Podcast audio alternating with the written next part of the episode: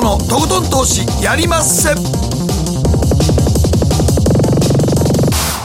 どうも皆さんこんばんは北野誠です。そして進行 MC の大橋ひろ子です。そして番組アシスタントはケリーアンです。よろしくお願いいたします、そして今日は？はい人呼んで株式受給の鬼スプリングキャピタル代表井上哲夫さんにお越しいただいてます、はい、よろしくお願いします。お久しぶりです。お久しぶりでございますね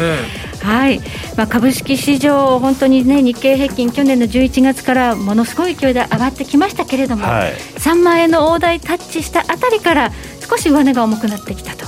いうことで、ここから、ね、ちょっと今、踊り場ですかね。そうですね、ねなんか今年に入ってからねロビン・フッダーズとかね、うん、アメリカはね。そういういろんな言葉が出てきて今はもう金利がテーマになってますよね、はい。まあ、あの PR が高いハイテク株売られてますけれどもね、うん、じゃあこの金利が上昇してるっていうことは本当に悪いことなのかどうかっていうのは冷静に考える必要あると思いますよね、はい、はい、そのあたり解説いただきたいと思います。えそしてえ後半は総実総合研究所調査グループ上級主任研究員の安田沙子さんをお迎えいたしましてインフレ懸念でもアメリカの長期金利は上昇短期金利は低下の謎ということで今一部にねアメリカ FRB は、えー、ツイストオペやるんじゃないかみたいな話があるようですが本当にそれがあるのかどうか、まあ、詳しく教えていただきたいと思います。そして今日の皆さんからの投稿のテーマ青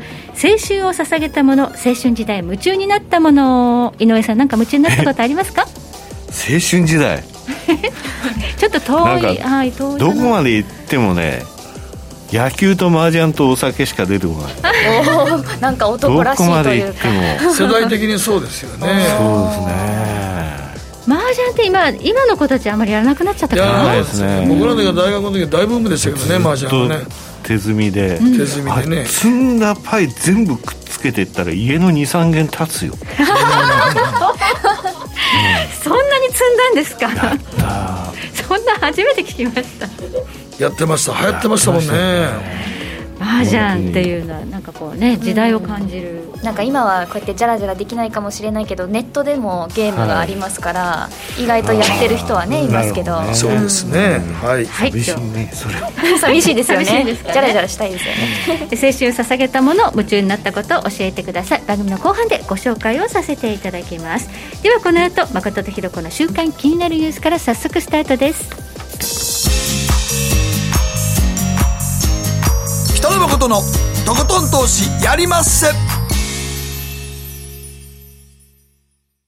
この番組は良質な金融サービスをもっと使いやすくもっとリーズナブルに GMO クリック証券の提供でお送りします。誠とひろ子の週刊気になるニュースさて、ここからは誠とひろ子の週間気になるニュースです。今日一日のマーケットデータに加えまして、この1週間に起こった国内外の気になる政治経済ニューストピックなどをピックアップしてまいります。まずは今日の日経平均です。え今日は8円62銭高、2万9000飛び36円56銭で取引を終了しました。小幅ながらの続伸ということになりますが、まあ、2万9000円台ということで、まあ、3万円はどうなんだろうというところがね、ちょっと気になりますが、あの期末、年度末というのも関係あるんでしょうかね？そうですね、まず差し当たってあの3月の S q 前だっていうことですよね、それからちょっとアメリカの方があが株式から動けない状態。あの毎日債券の動きを見て、あ、今日は買っても大丈夫とか、昨日も3年債の入札がアメリカであったんですよ。はい、これがあの向こうの午後1時に締め切られて、はい。はい向こう1分後にね、その入札結果出るんですよ。うん、それを確認して、あ、大丈夫だっていうので株が上がれたと。うん。はい、ですので、アメリカのその債券次第っていうところになってるんでね、日本はあの一回大きい下げ経験しちゃってるんで、うん、なかなかあのボリュームあるんだけど買えないっていう感じですよね。あの、売買代金大きいんですけどね、3兆円ぐらい毎日できてますね。はい。昔は2兆円できればなんて言ってたのが、はい。まあ、アメリカの債券市場ですが、この金利急騰で、一時あの、7年債の入札が、はい、あの不調だったということから、なんか株が下落したなんて言われてましたね。そうですると、よく考えてみたら、20年債、30年債のいわゆる長長期の部分で言ったら、去年の5月よりも残高倍だぞっていうので、これは重いんじゃないのっていうふうにね、あの入札からあの風向きが変わりましたよね。なるほどね。まあ、このあたり含めて、また後ほど株式についてお話伺っていきます。はい、アメリカの株式市場ですが、ダウ平均、昨日は30ドル30セント高、3万1832ドル74セントで取引終了しました。えー、ダウ平均とナスダック総合指数、なんとなくこう動きが違うようになってきたなという印象ですね。うん、そうですね。ナスダックはあの今まで売られてたのは昨日はテスラがねテスラ20%も戻った。20%上がったけれども高値から37%落ちててそこから20%戻して今後もと出来高はありますけれどもやっぱりあのちょっとやりすぎたなっていう後ほどね資料の方にもありますけれども、はい、ですので PR の修正っていうのは個別銘柄単位で起きてるんだと思いますよ。はい、はいそして気になる10年債の利回り、え昨日は1.530%、一時ね、1.6%台まで上がったというところですね。すね10年債、今日が入札なんでね。あ今日結構大きいんですか？大きい、それから明日が30年債なんで。ああ、じゃあ長期債がどう入札好調か不調か。今日の日本時間の午前3時1分。明日の3時1分。稲井さん起きてるわけじゃないいや今日それリアルタイムでヘッジファンドとつなげなきゃいけないんで、えー、だから最後番組の後半のね写真撮影出られないんです 先にね撮らせていただきましたなるほど、まあ本当に夜中の3時。まあアメリカの入札ですからね。時間がね時差がありますから、明日58になるんだけどね おめでとうございます。お誕生日ですね。あと1時間半ぐらい。まさかそんな誕生日のそんな夜中にね、入札を見なければならないという。すごいな。人生考えますよね、ちょっとこの頃。そして、えー、商品市場です、えー、原油市場なんですが、えー、昨日1ドル、えーえー、1バレル64ドル1セントということで、えー、OPEC プラスがあの減産枠縮小するんじゃないかっていうふうに観測があったのに、縮小せず減産維持するということで、なんか原油が上がっちゃったんですよね。そうですね、はい、原油が強いというのは、まあ、昔ならすごくいいこと、オイルマネーも潤うし、いいことだったんですけど、これ、今、インフレが警戒されているような状況で上がっていくっていうのはどうですか？そうですね。あの今年の春、4月以降、結構ね、あの値上げラッシュになっていくと思いますよね。本当ですか？うん。まあ、あのオイル関連とか、はい、あと去年からのあのいわゆる輸送費のね、はい上がり、だからあの飛行機が減っちゃったから、あ逆に。ワイン運ぶにも小麦運ぶにも、油運ぶにもっていうのでね、だからちょっと4月、5月、6月って値上げラッシュになるんじゃない？そうですよね、これがね、逆にあの円高やったらもうちょっとましやったんですけど、円安になってしまうと、ね、これ、コモディティが上がっていくと、円安は結構、日本に応えますよね。輸入インフレですよね。輸入インフレやから、うん、そうなんですよ。はい、為替もなぜか109円台までそうや、ね、あんだけ、あんだけ円高なるって今年年初言ってたのに、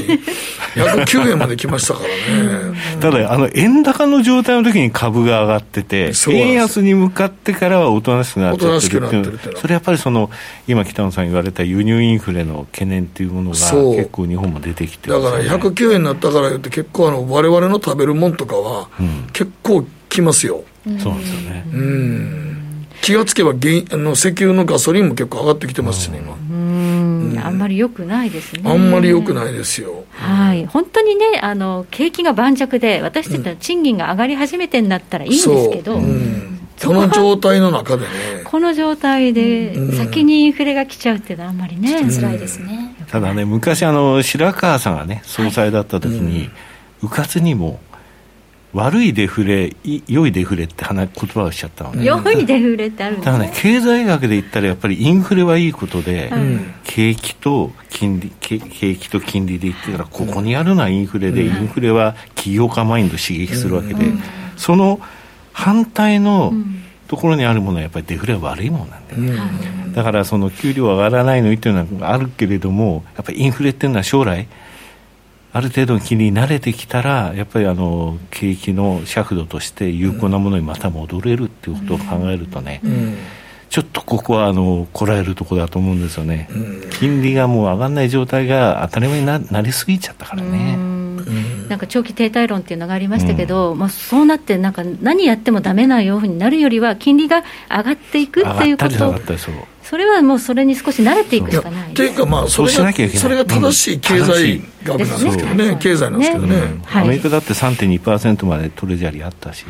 だって日本ってあの資産バブルの前っていうのは、長いことをとっても5年ものも10年ものも5%が平均だったね。懐かしい。懐かしいやろ？バブルの全盛期なんか定期預金したら8%やったよね。そうそのあの8%まで金利上がって誰も買わなかった金利付き金融債に、うん、みんな有給取って始発で並んで買いに行って、いや笑い事だよ本当。そうですね、うん、だって8%やったら8年もった倍やからね。そう、うん、もうそうですね。そうということで、えー、金利が上がっていくというのは、これだけね、景気上げることやってれば当たり前のことなんだけど、まあ、株式市場、今ちょっと動揺しているようですので、このあたりまた、後ほど井上さんにじっくりと伺っていきます。では、ここでケリーがこの1週間気になったニュースのピックアップです。はい、私の気になるニュースは、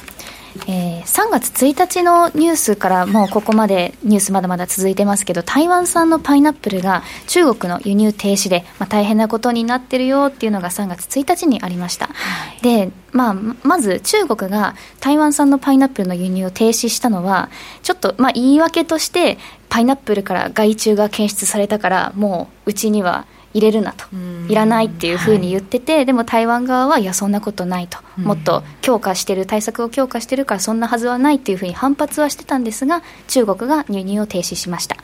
でそこで、えー、今まで売れてた分やっぱ中国がたくさん今まで輸入してたんですよね。物はとっても良くて甘くて美味しい台湾産のパイナップルなんですけど停止したことによって大変なことになるかと思いきやハッピーエンドで意外と日本を含めた諸外国が一気に台湾産のパイナップルを買ってくれたということで結果本来売れるはずよりも多く、はい、多く量を売ることができたと、今年は、中国ってなんかちっちゃいよな、うん、もういじめじゃないかっていうふうにニュースの方では。オージービーフをね、はい。はい、止めるとか。そうですね、去年はあれ今日本に結構オージービーフ入ってきてますよ、うん、なんか今今ラジオショッピングで僕やってるんですけど、はい、オージービーフ結構出てくるんで、多分日本に相当安く入ってますよ。なるほどね。中国が買ってた分今日本が買って、買って日本が今ちょっとみんな売りさばいてる感じで、オージービーフも美味しいですからね。美味しいですよね、はい。そうオーストラリアのそのオージービーフは、えーと、中国が去年輸入停止したのはあれですよね、うん、オーストラリアが、えー、中国でのコロナの発生源の調査をしてくれっていうふうに要請したところ、それを嫌だと。その、そんなことをするんだったらもう輸入しないぞというふうに、まあ、それが今も続いてるってことですよね、ね、だからちょっと嫌がらせみたいなやり方を、まあ、でも台湾に対しては思うことあって嫌がらせしてるんでしょうね、う日本も前あの尖閣の問題を受けてレアアースを止めるっていうふうに言われたことありましたね、でも技術革新で乗り切ったっていう話も、すごいですね、日本は、うん、ありましたからね、何かあると、すぐこうあの買わないぞっていうのが、はい。え切り札になるというぐらい、やはり中国の経済圏っていうのは人口が多くて、購買力があると、力を持ってるということなんでしょうけどね。ただ最終的には巡り巡って自分の首絞めちゃうんじゃないかと思いますけどね。いやもう結局ね、香港の制度もね、今、潰そうとしてるしも。完全に取り込もうとしてるんで、次は台湾、ね、香港を抑えた次、台湾ですから、間違いなく。ということで、じわじわと、ね、ちっちゃいことやってんな、もうほんまに。でも逆に買ってるものもあって、はい、台湾からは半導体をたくさん中国は買っているっていう、あのでも台湾はね、半導体はね、世界一です。世界一ですからね、はい、買わざるを得ないんです。買わざるを得ないね、その代わりパイナップルはいらないみたいな。ことですかね。オーストラリアだって石炭はどうしても中国、オーストラリアが買わざるを得ないんですよね、だから石炭は止められないけど、肉とか肉はいらない。ワインとか。ちっちゃい。そういうことをやってるみたいですけどね。ね図体でかいねんけどね。はい。はい、はい、以上、ここまで誠とひろ子の週刊気になるニュースでした。この後、コマーシャルを挟みまして、マーケットフロントライン、井上さんにじっくりとお話伺っていきます。北野誠のとことん投資やりまっせ。やりまっせって英語では？レッツラゴーかな。バカモンお前は周りが見えてないまた怒られちゃったよ。部長の前歯に。自分からするな。大学生のノリはもう釣りをしないぞ。はい。ノリをどうにかしないとまずいですね。部長歯にノリついてますよ。もっと楽しくもっと自由に。GMO クリック証券。ねえ先生好きって10回言って。それ10回クイズでしょ。いいから。じゃあ好き好き好き好き好き好き好き好き好き好き僕も先生好き。え？もう。思わず笑みがこぼれる。株式 FX は GMO クリック証券。あらっしゃいご注文どうぞ。うんと大盛りラーメンにトッピングでチャーシューコーンメンマ海苔それに味玉白髪ネギね。あバターとワカメも。全部のせ一丁。シンプルにわかりやすく。株式 FX は GMO クリック証券北野誠のとことん投資やりまっせみんな集ま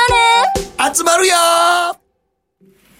さて、ここからはマーケットフロントラインです。今日はスプリングキャピタル代表、井上哲夫さんにお話を伺っていきます。改めましてよろしくお願いします。よろしくお願いします。はい、テーマは、期待は4月の欧州資金の戻り。え金利上昇が材料視される期間は続かないということなんですが。ねはい、あの久しぶりのね、えー、番組に呼んでいただいたんで、もうちょっと張り切りすぎて資料ちょっとページ数が多いんですけれども、ね、多いですね。はい。えまずいきますとね、一番初めのところですが、はい、まず2年債もじわり上昇と書きましたが、まあ、10年債と2年債、えそれから FF 金利の推移なんですが、ここに来てですね、2年債についてもちょっと0.165と。はいちょっと上昇の目があるんですよね。で、言われてるのは、その金利上昇っていうのは3つあって、1つは良い金利上昇、はい、2つ目が悪い金利上昇、はい、で僕はね、最悪の金利上昇っていうのがあると思ってるんですよ。うん、で良い金利上昇っていうのはディマンドプルインフレで、インフレは企業家マインドを刺激するって先ほど言いましたけど、はい、景気拡大による金利上昇ですよと。で2つ目が悪い金利上昇というのはこれコストプッシュインフレで、はい、先ほど言われたその円安の状態で商品市況も上がって、うん、全然その他のマクロ環境は整っていない状態で金利は上昇しちゃうと。そうですね、物価だけ上昇していくと、ね、そうですね。でこれがあのやっぱり例えば戦後のドイツとか、うん、そういうふうにはそのお金の価値それから物の価値のバランスが取れなくなっちゃうような状態になっちゃうとひどくて、うん、これも一つの最悪の金利上昇だと思うんですが、はい、最悪の金利上昇って何かというとと債券を持つことに、えー、ちょっと危険性を感じて、プレミアムリスクっていうものを求められる場合、それがね、次の、えー、3ページ目になるんですけれども、はい、こちらご覧いただきますと、左側のところにね、大きくあの欧州財政危機問題ってありますでしょ。この時ってやっぱりイタリア国債とかスペイン国債って7%。超える利回りだったわけですよ。持ってちゃだめだ、危ない。もう危ないぞと、デフォルトしちゃうぞと、それで銀行が持ってて、それをどんどん離さなきゃいけなくて、じゃあ ECB はそれあの、あの担保として使ってあげますとか、そういうことをやったわけで、で今はどうなのって、一番民謡報道をご覧いただきますとね、そアメリカ国債よりもイタリア国債とかスペイン国債の方が利回り低いわけなんですよ。すごいです、ね、こういう状態ではい、で、そんな中、今、アメリカが上がってますよということなんですが、うん、アメリカ国債っていうのは2018年10月まで、10月に3.2%まで上がって、うんその後あのまだ5回利上げするって言われたのが、結果的にこれ以上に金利上昇すると景気冷ますよっていうので、金利下がっていったわけで、はい、この時っていうのは株も売られて、債券は買われたと。はい。じゃあ今は何かっていうと、債券売られて株も売られてるっていう状態そうですね。だからまだ債券が金利が上昇しきってないっていうことを言ってるんだと思うんですが、はい、もう一つ懸念されているのは次のページでね、はい、これがあの、アメリカの実質金利ってこの頃よく出てくるけれども、はい、なこれの推移なんですよ。でこれね、セントルイス連銀。があの BEI つってブレイクイーブンインフレーションレートってものを出してるんですが、これ毎日出してるの。インフレ期待、期待。連銀暇だなと思うんだけど、それを取って毎日計算してる僕も暇でしょ、これ。これがその推移なんだけど、はいマイナス1%、1.1%っていう水準まであって、これはあの史上最低だったんだけれども、はい、これはマイナス0.66%まで来てますと、で、実質金利が上がってるぞっていうふうに言われてるんだけど、まだマイナスでしょ？ね、冷静に考えてほしいんだけど、あのこれゼロ位まで上昇したら、じゃあ本当にまずいのかっていうと、FRB が今やろうとしてることって、これがゼロになることを目指してるんでしょ、うん、そうですよね。それまでの間は超低金利をやりますけれども、うん、実際このゼロっていうことは金利の上昇というものがちゃんとそのインフレーションのところとリンクしてて、うん、あのしかも景気拡大のところが、その背景にあるってことになるわけで、そこを目指してるはいるわけそれを前提として忘れちゃいけないと思うんです、ね、全然恐れるレベルでもないよね。そうなんですよね。ねだってあの、世界中の中央銀行で金利下げるのと上げるのどっち好きって言ったら絶対金利上げる方が好きだからね。雇用もそれから景気も両方ともアメリカの場合は中央銀行見なきゃいけない、はい、景気が良くなってきたから金利を上げるんですって言えるわけで、はいはい、金利を上げるのは嫌いな中央銀行なんて世界中にないからね、ただその前の段階のところで今こういうふうになっちゃってますよということなんですが、ちょっと拍車かけてるのは次のページのあの原油の投機筋のポジションと、はい、それから、えー、WTI の原油価格、えー、先物価格出しましたけれども、はい、今やっぱり55万枚っていうのは一つの線として僕は見てるのね、それを超えるとかなり投機筋にお金入っちゃききすぎちゃったなと。はい。ただ今、マーケットはね、あの株は日本もアメリカもそうだけども、商品市況もすごい売買代金になってて、はい、残高もすごくなってるのね、これやっぱりね、マネーが溢れてる。はい、それも溢れてるマネーっていうのは、アメリカた、例えば去年、家計でね、貯蓄が平年の2倍以上の貯蓄ができてると。はい財政支出で配られたってことですね。そのお金がね、うん、コロナパッケージで入ってきたお金ってやっぱ大きかったと思うんですよね、うん、そういうのが今世界中回ってると、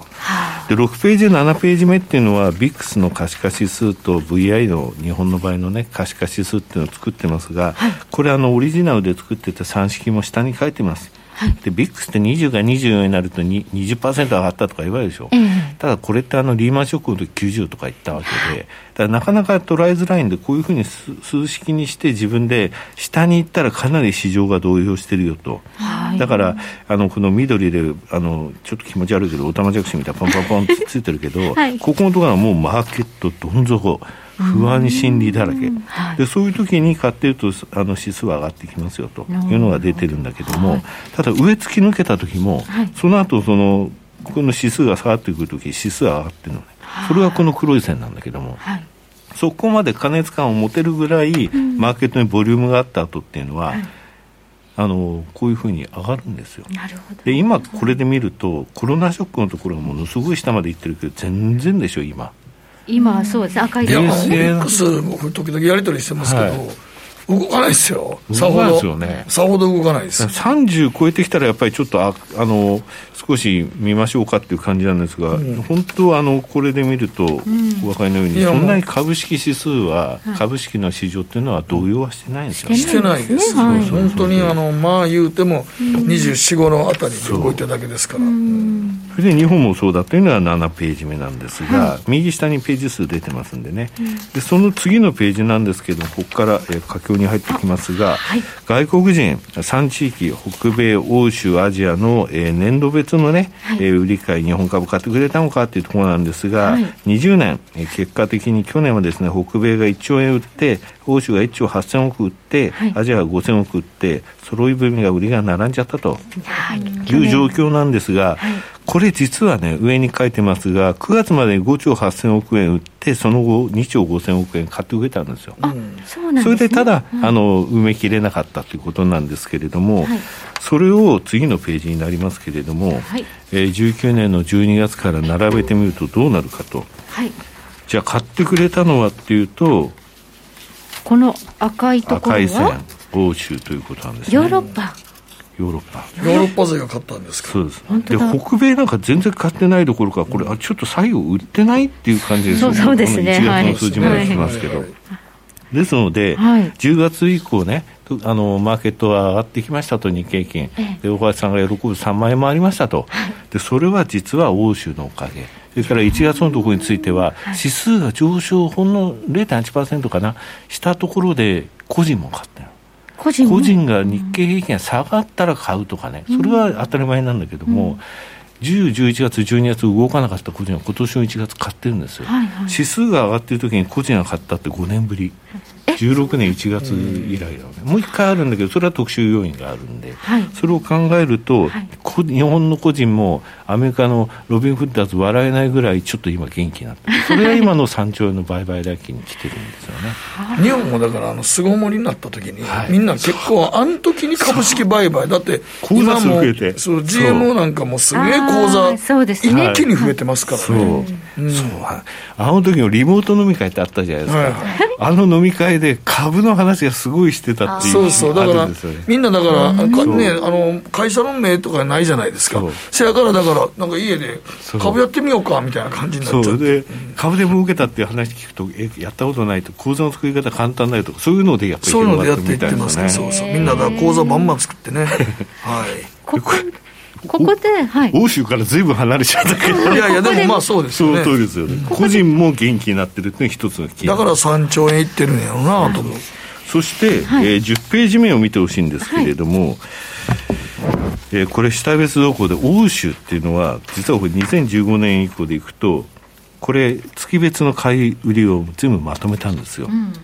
これ見てみると明らかに4月5月と10月11月しか買ってくれないでしょあれ？なんでこんなに特徴が出るんですか？でこの10月11月って去年の影響が大きくて、はい、本当は4月が一番大きかったんですよ。新年度入りが大きい、はい、ただ去年については4月買ってくれなかったんですよ。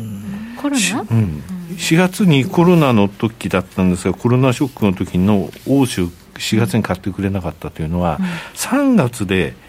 あの、うん、ソブリンウェルスファンドとか年金って一旦占めるんで、うん、そこでもう一回リバランスをするわけなんですよ、で日本株減ってるからその分買おうっていうので、はい、4月になると日本株買ってくれるっていうのが東証のデータを取り始めてから開示されてる期間全部そう、うん、それが去年4月は買われなかった。これはなぜかっていうと、そのコロナの関係で財政で、それぞれの国、ソブリンウェルスファンドなんで政府系、公共系のお金なんで、自国にあの財政使わなきゃいけないから、お金の資金の余裕がなかったのと、あと欧州にはオイルマネーが含まれるんで、はい、そのオイルマネーってさっき、あの、グラフのところで赤く囲んでいる部分があったと思うんですが、ね、そう先物が一瞬マイナスになるぐらいか落ちたでしょ、えー、だからオイルマネーも潤沢ではなかったというか全然お金足りなくて引き上げると、はい、となると日本株買ってるどころじゃなかったということ。でそれが去年の10月以降こうやって買ってきてくれてるってことは、はい、財政ソブリンウェルスファンドの状況が普通になったっていうのと、うん、あとやっぱり原油価格が上昇してると、うん、となると今年の4月については期待大、来月のところについては欧州の買いはまたいつものようのに戻ってくるというふうに思ってるんですよね。はい。じゃあ、欧州マネーっていうのは、うん、じゃあ、オイルマネーとソブリンウェルスファンド、政府系ファンドだというふうにそうそうそうそう。見ておけばいいんですね。そう。そこがあの買ってくれる、しかもね、これ、素晴らしいことに、欧州ってね、あの素晴らしい、偉大なる田舎投資家って言葉を使う人がいるんですが、あのヘッジしないでね、はい、買ってくれるの。裸で買っちゃう裸で買っちゃう。はい、為替のヘッジもしない、先物も売らない。じゃあ分かりやすいですね。でまあ理由としてはね、はい、あのそれぞれの国でそれぞれの持ってる産業あるけど持ってない産業もあるでしょ。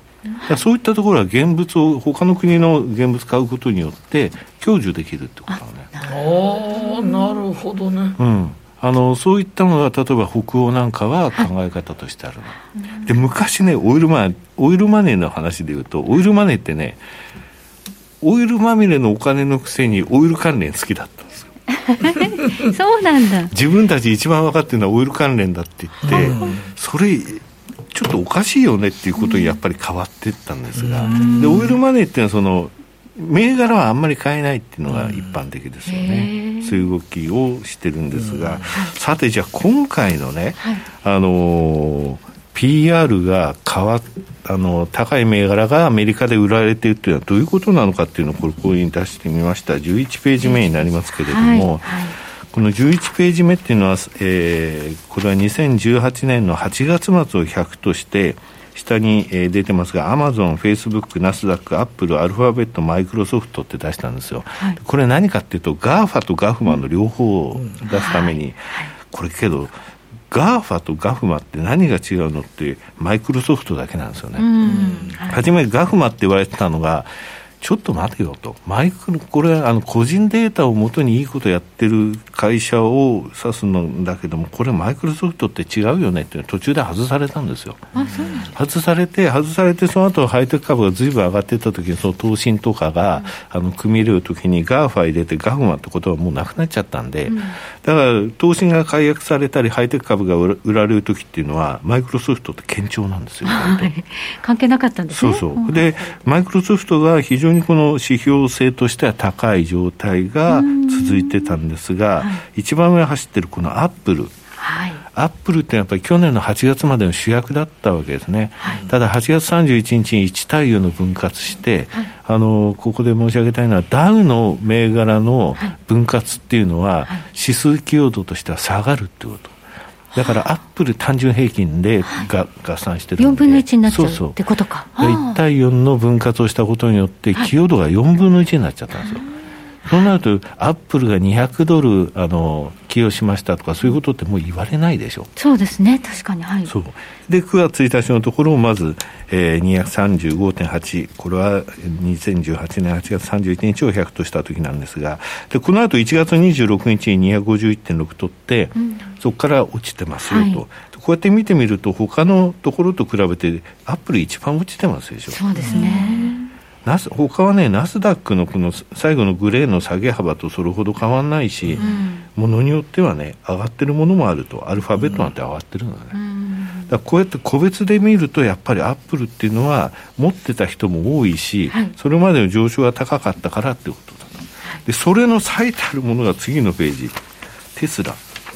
持ってる人が多い銘柄テスラ入れるとアップルってこんなとこ行っちゃうの一番下のえー、この黄色いの下に？そう。可愛いもんでしょ？そうですね。テスラが異常っていうかすごい。異常なんですよ、これでこのテスラで言ったら今年の1月26日のところで1463.6って15倍ってことだね。そこから37%落ちて、昨日20%買い戻しが起きて。昨日何戻ったんですか？あのね、レポートなんですけども、そういうリポートあんまり聞いたことない証券会社のリポートで、そこは中日から買いに引き上げて、目標株価を上げて、でなおかつベルリン、今、結構スタも出してるんだけど、そこの工場と、があのちゃんと稼働したら、来年末のところに200万台作れるあの生産あの体制が整うっていうレポートなんだけど、うん、憶測でしょ、それ、うん、憶測レポートに20%上げるってことは、それまでのところでかなり売りが溜まってたとか、うん、毎日毎日テスラのこの頃の売買代金って大きいんですよ、出来高も。ちょっと前までは2倍ぐらいある。だから売りから入ってる人が、はい昨日は売りから入ってたらこんなことになっちゃったというのが踏まされたんですね、昨日に限ってただ今度14倍の間に買ってた人たちいるし、うん、SP500 が入る前のところから買ってた人にしてみれば、37%落ちた後のこの戻りは、もう一旦ちょっと話そうかなって気になるよね。しかもテスラも1対5の分割してるから、前に。したら100株持ってた人500株になってるでしょ、うん、じゃあ300株ぐらい売っとこうかなってそういう気になるじゃないですか。なりますね。だからなかなかピあのテスラはここからもう一度この高値取りに行くような大きい相場はできないと。ただし、やりすぎましたよね。やりすぎましたよね。だから市場の体温計っていうのはこういうもんなんですよ。だから市場の体温計として見るときは、出来高、売買代金っていうのを見た方が個別のところではいいかな、ね、これで実験見てたら、やっぱりもうちょっとやりすぎましたよね。ただね、これで本当に株式市場終わっちゃうかっていうと、はい、そうじゃないだろうなと思うのが、指数の中でナスダック、ダウ、SP500 よりもラッセル2000っていって、はい、アメリカの2001番目から4000番目の時価総額の銘柄、内需が結構多くて、はい、テレビなんかでよく中小型株って言われてるけど、うん、中大型株だと思ってる、僕は。中大型、うん。のあの内需型が多いんですよ、それのパフォーマンスがいいってことは、はい、今までのハイテクからこっちの方にシフトしてると、それはあの売買代金も大きいし、そうなるといろいろ他にいいのないって探し出すんですよね、はい、これが裾野だと思うんで、はい、そして4月にはもう一回欧州が買ってくるとなるとアメリカ株も日本株も、まあ、4月になると、えー、結構明るくなってくるかなというふうに思いますよね。うん、はいということで、まあ、資金循環がまあ起こってるんじゃないかと金利上昇に合わせてで、ね、4月は欧州までに期待と。期待いうことですね。はい。はい、ありがとうございます。株を買いましょう。はい。はい、ここまで井上哲夫さんにお話伺いました。どうもありがとうございました。世の中頑張ってください。北野誠のとことん投資やりまっせみんな集まれ行かしていただきます GMO クリック証券の CFD では日本225や米国30など世界各国の主要な株価指数原油や金などの商品レバレッジ ETF リート ETF 外国株など世界中の金融資産を買いからも売りからも手数料無料で手軽に取引することができます今まで気になっていた世界中のあの指数、あの銘柄、あの商品に投資ができます。パソコンからスマートフォンまで高性能なトレードツールも魅力。CFD も GMO クリック証券。GMO クリック証券株式会社は関東財務局長金賞第77号の金融商品取引業者です。当社取扱いの金融商品のお取引にあたっては価格変動などの理由により、投資元本を超える損失が発生することがあります。お取引をする際は、当社のホームページや契約締結前交付書面にて、手数料などの諸経費及びリスクについて十分ご確認ください。北野誠のとことん投資やりまっせ。もう寝る暇ないわ。なのに肌ツヤツヤ、ツヤツヤ、ツヤツヤ。マーケットのリアルということで今日は？総実総合研究所調査グループ上級主任研究員の安田沙子さんです。よろしくお願いします。よろしくお願いします。今日のテーマは何ですかね？インフレ懸念でもアメリカの長期金利上昇？短期金利は低下の謎、うんね、普通インフレってなったら基本的に金利上昇しますし。全部ね。全部。全部上昇してきますからね。ですよね、はい、特にやっぱり金融政策との感濃度が高い短期金利とかが上がるはずじゃないですか、うんはい、そうなってないんですよね今。で実際、今、インフレ率の方は、今日ちょっと CPI 出まして、まあ、予想以下の年、コアだったら前年比1.3ですか、はいまあ、ちょっと落ち着いてるんで、ダウ先は買われてるみたいですけど、でも基本的には、あの5年先のブレイクイブンインフレ率なんか見てましても、2.4%まで上がってきてますし、これやっぱ2011年以来の水準ぐらいまでですよね。で結構すごかったのが、まあ、現況指数での仕入れ価格なんですが、あの ISM 製造業景況指数も、あれ、仕入れ価格、2月に86.0、11年4月以来の水準でね、めちゃくちゃ良かったですね。すごかったですよね。はいはい非製造業の仕入れ価格も71.8、これなんか2008年9月ってことは、リーマンショックの時の水準まで戻してるってことで、はい、あの時ってまたよく考えたら、床が、原油価格がまだ高かった頃じゃないですか。100ドルとかね。100ドルとかの水準、それぐらいまで上がってるって、やっぱりね、すごいでしょうし、仕入れ価格がこれだけ上がってきたら、消費価格にも波及するかもしれないと思うんで、まあ、そうなってくると、まあ、10年債の金利上がってきて、それはまあ回復期待だったりとか、まあ、もしかすると良い金利っていうふうに解釈されるかもしれないんですが、はい、T ビルですね、い。わゆる短期証券、はい、3か月ものとか、はい、1か月ものとかありますけど、うん、1年以下ですね、これは下がってるんですよ。びっくりするんですけど、なんでですかね、うん、そうなんです、えっと、実はあのマイナスに突入するんじゃないかっていう懸念もありまして、一時期は0%ぐらいまで低下しちゃったんですよね。要するに買い意欲が旺盛買い意欲が旺盛、そうですね、ね。そういうことになります。うん、はい。で、なんでこんなに買われてるんですかって話なんですけれども、うん、そもそもですね、えっと、T ビルに関して言いますと、去年の3月にアメリカトランプ政権で、えっと、景気刺激策ですよね、はい、2兆ドル成立しましたというところで、はい、まあ、資金調達しなきゃいけませんでしたと、はい、でその時にあのいわゆる T ビルっていうところですね、3か月とか1か月のところなんですけど、そのあたりとかで資金調達を進めたんで、実は発行残高がガッと上がったんですよね、そこで T ビルで資金調達発行したんですね、発行したんですね、はい、だからもちろんそういったシステムに、金融システムに資金が入ってきて、でそれで返ってくるんですけど、だから残高が一気に増えるわけですよね。はい。でそういう状況で、実はですね、T ビル残高っていうのは、えー、アメリカの債券の発行残高で見たら、もう25%に、4分の1まで。伸びてはいでなんでこの T ビルに資金調達に行ったかっていうと、うあのリバリリバライ負担が他のね債券と比べて低いんですよね。短期債の短期の方がね低いってね。はい。ということで、まあ、調達しやすかったというところがあります。あとですね、えっと、この時に資金調達した理由としましては、あの小切手現金給付とか、はいはい、支援策あったじゃないですか、はいはい、ああいうところで、まあ、いわゆる現金が必要だったというところで、うん、まあ、T ビルを発行するということがあったわけですよね。でこの T ビルなんですけれども、えー、発行しましたというところで、はい、ここですね、えっと、政府預金にとりあえず入るわけですよ、資金調達として。はいはい、でそれが3枚目なんですけど、2020年の3月以降、ぐっとこの政府預金残高伸びてるんですよね、はい、これはそれだけ発行したから、はい、お金が入ってきて、ここにあるわけですけれども、はい、逆に言うと、このお金って、いずれ市場に放出されるわけなんですよね。うん、そうですね、ま、回るはずです、ね、回るということにはなります。はいというわけで、実はビットコインとかテスラと割と相関性が高いって言われてて、えー、そうなの？そうそうなんですよ。なので、えっとまあ、バランスシートも同じような話ですよね、ある意味ね。あまあ、まあ、そうですね。で、それが3枚目のチャートになってます。形が似てますよね。今似てるな。確かに俺もテスラとビットコイン似てるなと思うけど、はい、ビットコイン下がらんね。下がらないですね。ビットコインなんか下がらんね。上がってきました。うん、本当に。また上がってきた。そうそうね。いっぺん4万ドルでは落ちたけどね、また5万8000ドル、また600、600いきます。600いきそうや、またね、また再び。そうそう。普通だったらね、えっと、この政府預金がこれから実は下げるっていう話がありまして、うん、えっと、2月の、えー、財務省が、えー、四半期定例入札発表したときに、うん、実はこのアメリカの政府の預金残高って今、1.1時1.7兆ドルあったんですよね。うん、それをそのコロナ前の水準の5000億ドルまで下げるっていう話なんですよ、えそんなに下げられるの？そう。つまり1兆ドル下げるっていう話。1兆ドルもはい。で1兆ドル下げるってことは100兆円っていうことですよ。ね、100兆円の残高減らすんだ。どういう数字やねんって話になるんですけど。どういう数字やろねほんまにね。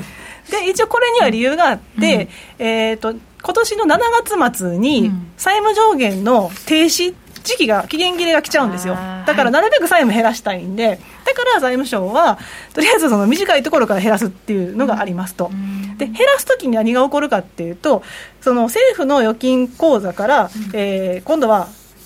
えっと、それが準備預金に流れるわけですね。はい。で政府預金っていうのは、まあ、の FRB のバランスシートの負債のところにあって、はい、で準備預金っていうのはアセットなんですよ。はい、で資産ですね。資産ですね、うん、でそれで1か月もの TB が多かったんですけど、これで資金調達するときは、まあ、あの税務財務省の方から銀行にお金が行くんですが、うん、今度、償還するんで、銀行がお金もらいますよね、うん、だからバランスシートが変わってくるわけですよね、はい、だから政府預金が上がると、準備預金が下がって、その逆もしっかり、はい、今度は逆の動きになってくるっていうわけなんで、準備預金が増えちゃうんですよね。はい、でそうなってくると、うん、まあ、超過準備にお金を置いて0.1%あるんですが、はい、そこ取ってきたらいいんじゃないかっていう話もあるんですけど、うん。でも超過準備金利っていうのは基本的に銀行さんしか使えないじゃないですか、はい、そうですね、はい、でもそうじゃない人たちどうするかっていうとやっぱりこの TB に行くわけですよね。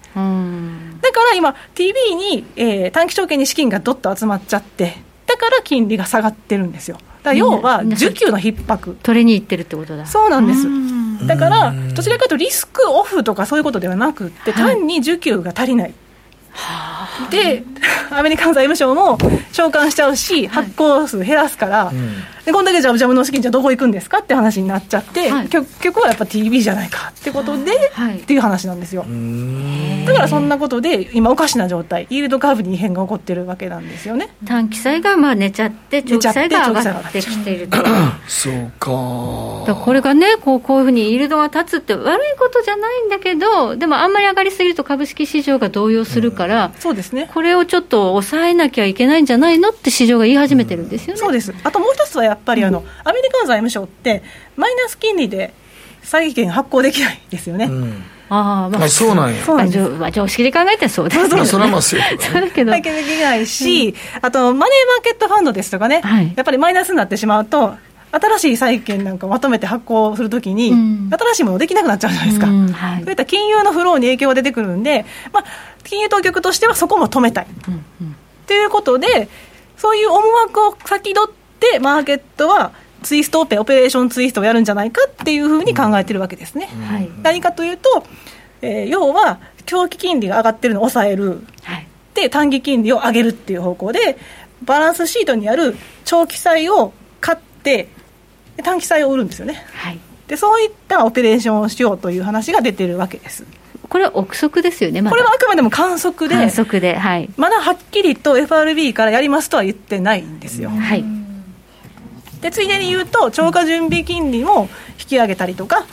で短期資金を融通するような国債を担保とする取引なんかの金利も引き上げるようなオペをするんじゃないかというふうに言われてます。あくまでも観測です、ね、いろんな観測が市場では出ますね。出ますね。それだけ金利が動いてくるとね。はい、はい。じゃあ過去何、えー、っとツイストオペがあった時どういうふうな形だったかということなんですけど、はい、ちなみに過去ツイストオペをやったのは2回で、はい、1回目は1961年この時は景気後退局面での国際収支のバランスを考えてというところでやったんですが、はい、この時はあんまり効果ありませんでした、はい、2回目はあの懐かしのリーマンショック後ですね、あ2011年9月ですから、もう1年、10年前なんですね、はい、その時に行ったんですが、はい、この時は10年債利回り、やっぱり下がってくれましたね。5枚目のスライドを見ていただきますと、買うわけですからね、下げるためにやるわけですから、ね。はい、ちょっと下げ下がってて、ちょっと見にくいんですけど、うん、え緑の2年債の利回りはちょっと立ったということで、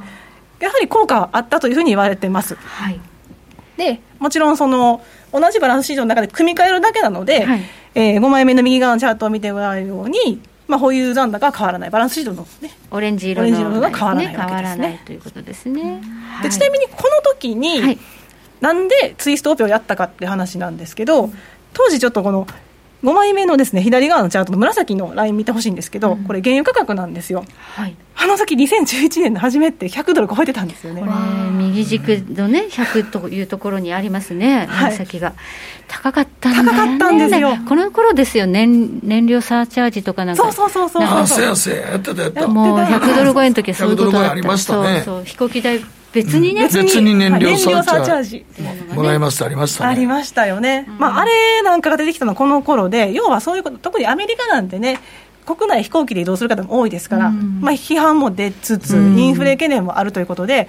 QE1、2に対する批判がどっと集まったわけですよ。ちょっとやりすぎじゃねえかと、緩和がね。はい。っていうことでツイストオペをして、で、効果もあったし、しめしめだったんですが、うん、でもちなみに結局、ツイストオペじゃ足りなくって、2012年の9月に QE3 やっちゃうわけですよね。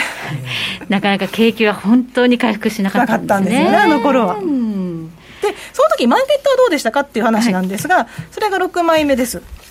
で、えー、2011年の8月5日、この時っていうのは、実はその、債務上限引き上げ交渉があったっていうのもあるんですけど、はい、この時ですね、えー、っと株は下がってで債券利回りちょっとこれ1.2%ポイントってありますけど、はい、これも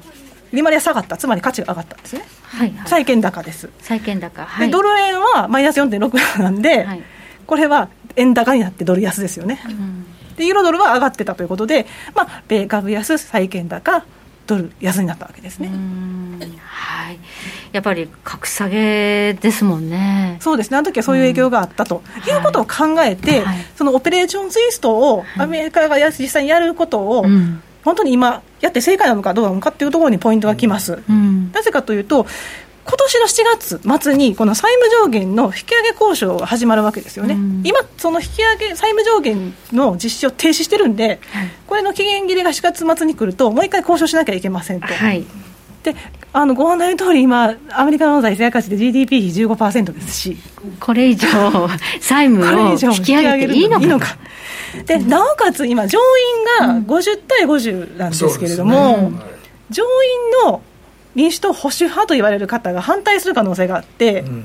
あの今の追加経済対策でも失業保険の上乗せを400ドルか300ドルかって言ってましたけど結局300ドルにするって決めちゃったのはこの民主党の上院の保守派なんですよね、うん、マンチンさんという方で、はい。はい、でこの方はまたあの前科という言い方は悪いですけど、前科があって、オバマ政権でも2011年、12年、13年の債務上限引き上げの交渉の中で反対したんですよね。うん、あ民主党だけど。民主党だけど、財政高派なので、どちらかというと。っていうことがあるので、こうなったときに、やっぱりフェドが考えたいのは、また本当に利回りが低下してしまって、はい、でさらにリスクオフになって、はいで短期債の利回りが低下して、さらに短期証券の利回りがマイナスに突っ込んだらどうなるかってことですよね。マイナスにはね、絶対そうはさせたくないことを考えると、はい、今その選択肢を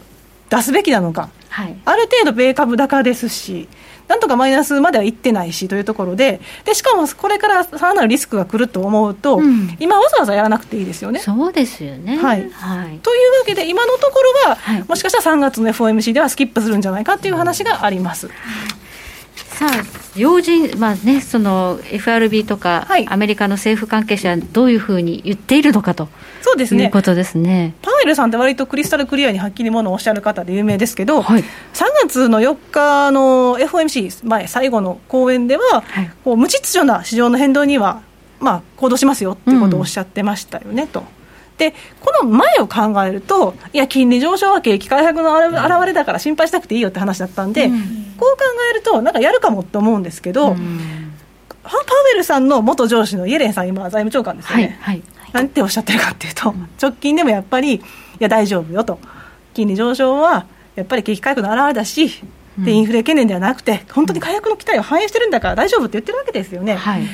この当局同士が反対のことを言うはずがないですし、うんはいはい、そう考えると、やっぱり債務上限の期限が来るまで交渉が始まって、もしかして難航してくることを考えて、今はこういった今の金融商品 OK でっていうような話にしてるのかなというふうには考えられます。もともとね、アメリカの10年債って3パーぐらいあったもんね。そうなんですよ。だから、ね、今の水準でそこまでおたおたするのかなって、すごい不思議やねんけどな。はい。なんか債券市場関係者、こんなに急激に動くと思ってなくて、ですね。まあ、ゆっくりゆっくり動くと思ってたんでしょうね。うん、急激になんでこんな買われてんやろって話だよね。びっくりした。でそれでちょっと動揺したっていうことなんですけど、うん、まあ、スピードに驚いたところがあるけど。僕らの大体イメージは2.5から3ぐらいの間をずっと動いてるイメージが。だからレベル的には全然ね。全然ね。あの、このレベルやったら慌てふためくレベルでもないやろと思うねんけど。やっぱりスピードなんでしょうね、さっきの本当のお話の通りで、T ビル自体ですよ、3か月元の T ビルの利回りだって、2019年の初めとかで、実は2、3%近かったんですそうやろ？びっくりしますよんなにあった？すごい高かマイナスになるとか言ってる。そうマイナスになるって言ってるんですけど、うん、あ 2%, 2はあったのか。2%はあったんでそう考えるとね、ちょっと極端な反応かなと思いますけど、うん、やっぱりスピードが行き過ぎたということを、早いのか。早いんですよ、ただ、まあ水準に慣れてくればね、うん、マーケット落ち着いてきますし、はい、今、フェドが動く時期じゃないちょっと今はそうじゃないのかなとは思います、ね、思われるということですね。そうやね、でもイエレンさん、ちょっとあの、ね、ビットコインに関しては懸念、かなり示してるけど、買われてんね。そうですね、本当に。ね、景気、環境負荷にもかなりね、はい、すごくこうね、ね。エネルギー使いそう、マイニングするホルトね。はい、うん、ですけど、まあ、やっぱここには、まあ、溢れたマネーが入ってきちゃうんですかね。うん、ということなんでしょうね。というか、まあ、ボラティリティが大きいから、投機にはすごい向いてんねやろね、はい、面白いんですよ、ね、トレードするには面白いのかもしれないですね。面白い、うん、こんだけ動いてたらね。はい、ここまで安田沙子さんに教えていただきました。安田さん、どうもありがとうございました。北野誠のとことん投資やりまっせ。やりまっせって英語では？レッツラゴーかな。エミさん。どうしたの？僕最近考えてしまうんです。毎晩月を見上げるたびに僕の将来はどうなってしまうんだろうって。同時に思うんです。この虚しい気持ちに寄り添ってくれる女性がいたら。好きですでよくない？シンプルにわかりやすく。GMO クリック証券。あらっしゃいご注文どうぞ。うんと大盛りラーメンにトッピングでチャーシューコーンメンマ海苔それに味玉白髪ネギね。あバターとワカメも。全部のせ一丁。シンプルにわかりやすく。株式 FX は GMO クリック証券。ねえ先生好きって10回言って。それ10回クイズでしょ。いいから。じゃあ好き好き好き好き好き好き好き好き好き好き。僕も先生好き。え？思わず笑みがこぼれる。株式 FX は GMO クリック証券。さてここからは皆さんからいただいた投稿を紹介していきます。今日のテーマ青春を捧げたもの。中堅さん。青春時代夢中になったのは車です。大学卒業の時に白いスポーツカーを買ってカスタマイズに何十万も突っ込んだりのところにドライブに行ったことを思い出します、はい、今はコンパクトカーに乗ってますがマニュアルシフトの車に乗ることだけは譲りたくありません。これだけは妻にも納得してもらってますってこと。ああじゃあオートマにしないんだ。そうやね。うちの増田岡田の岡田君がそうやなへえやったやつはマニュアルをの絶対乗るよ、ね、さあつくりんさんは僕の青春時代は何といっても吹奏楽です。うちの高校は全国でも有数の吹奏楽のコンクール入賞常連校で、うん、僕はクラリネット担当だったのですが人数も多かったので主要メンバーレギュラーメンバーになるため、えー、惜しんで練習を励みましたとで結婚後は住んでいるマンションはちょっと狭いので生まれたばかりの子供もいて落ち着かず楽器を触るどころではなくなってしまいましたが子供が大きくなったら今度は子供と一緒に水槽楽器とかの楽器の演奏を楽しめたらいいなと思っています。トランペットとかちょっと家では無理ですもんね。あ防音室欲しいですね。ちっちゃくてもいいから、でも楽器できるのって素敵ですよね、ね、皆さんやられます？楽器とか。私弦楽部でした。かっこいい。チェロ。チェロかっこいい。かっこいい。今度その写真を一枚。あるかな？探してきます。炭酸水酸青春に捧げたもの。あ飛ばした飛ばした。時間は時間なんで まず私いきますよ。今年の阪神は強いさんです。え僕は高校時代に、えー、帰宅部で特に青春を捧げてきたものはなかったんですが2012年僕が高3の時にまだ開始当初の FX やったるでを聞いてずっと投資研究をしています。それと同時に資産運用を成功している人がどのようなマインドでいるのかを勉強したりしました。おかげで今僕の投資から得ている収入は医者をやっているより友人よりかなり多い。素晴らしい。これもやったるでの時からいろいろな投資情報を提供していただいた誠さん大橋さんをはじめゲストや番組スタッフの皆さんのおかげ素晴らしい。医者より多い。素晴らしい。はい炭酸水さん、高校の頃女の子に持ってけてギターやりました、でもルックスもギターテクニックもいまいちだったんで全く持てませんでした。そんなそんな。ところがおじさんになった今親父バンドに入れてもらい年に数回ライブハウスで弾き語りしてます。コロナ禍が収束したらまた歌いたいなと思います。まだまだ青春やなと思います。素晴らしい。いいですねいいですね。いつまでたっても青春ということですね。ねチェロチェロ弾いてほしいな。ちょっとね見てみたいね。ギターも弾けます。えー、弦楽器はでもいける。弦楽器しかやってこなかったですね。じゃあアコギでなんか弾けます？あ弾けます。あすごい。かっこいいよじゃあ今度はあのキャンプファイヤーかなんかやった時に。あキャンプファイヤー。みんなでキャンプですか、はい、キャンプファイヤーでチェロって。ギターにしまあでもアンプとかいらないですね。いらない間違ってチェロ焚き火に入れてしまうめっちゃ高いからやめて。はい、はい、時計の針は23時26分回っています。やだ。北野誠のとことん投資やりまっせ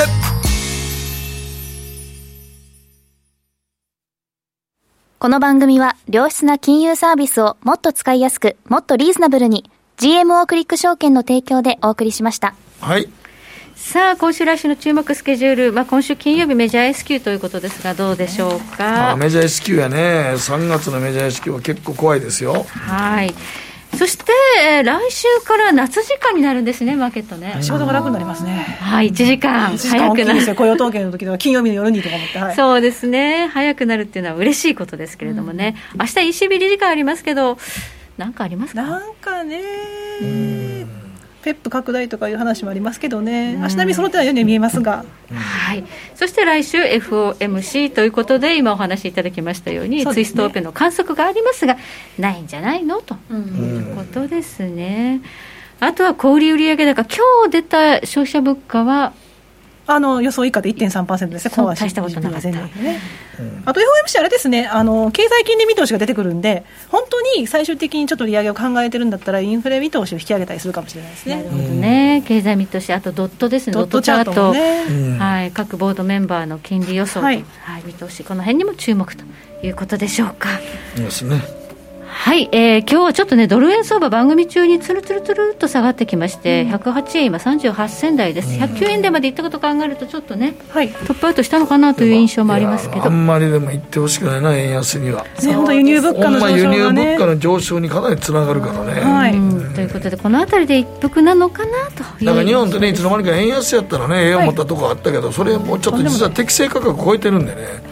そうやね。あんまりコモディティとか上がっていくと結構我々の生活にダイレクトに響くんでね。日本は資源がないからねなんつったってね。だからあんまり行き過ぎた円安もちょっと怖いですね。はい、はい、え今日は安田沙子さんにお話伺いました。どうもありがとうございました。ではまた来週